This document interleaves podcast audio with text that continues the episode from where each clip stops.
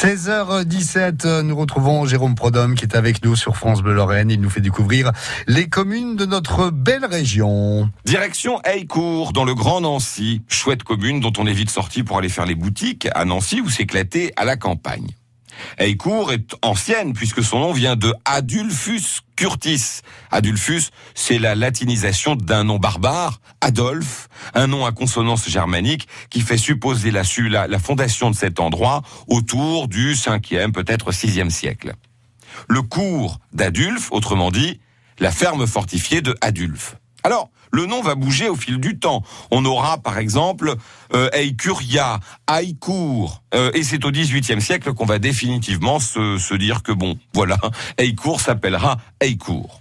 Ça montre d'ailleurs une évolution de la prononciation. La plupart du temps, Autrefois, on écrivait comme on parlait. Et il est probable qu'au Moyen Âge, on allait effectivement à Aillecourt, tout comme d'ailleurs, à la même époque, on allait à Nancy plutôt qu'à Nancy, ce qui explique d'ailleurs qu'on dise un Nancéien.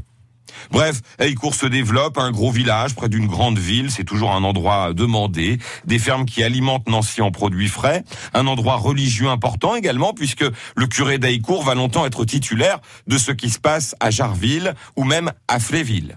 En revanche, la peste va littéralement ravager Haïcourt en 1547. Il ne restera plus que huit feux, autrement dit, peut-être une vingtaine d'habitants.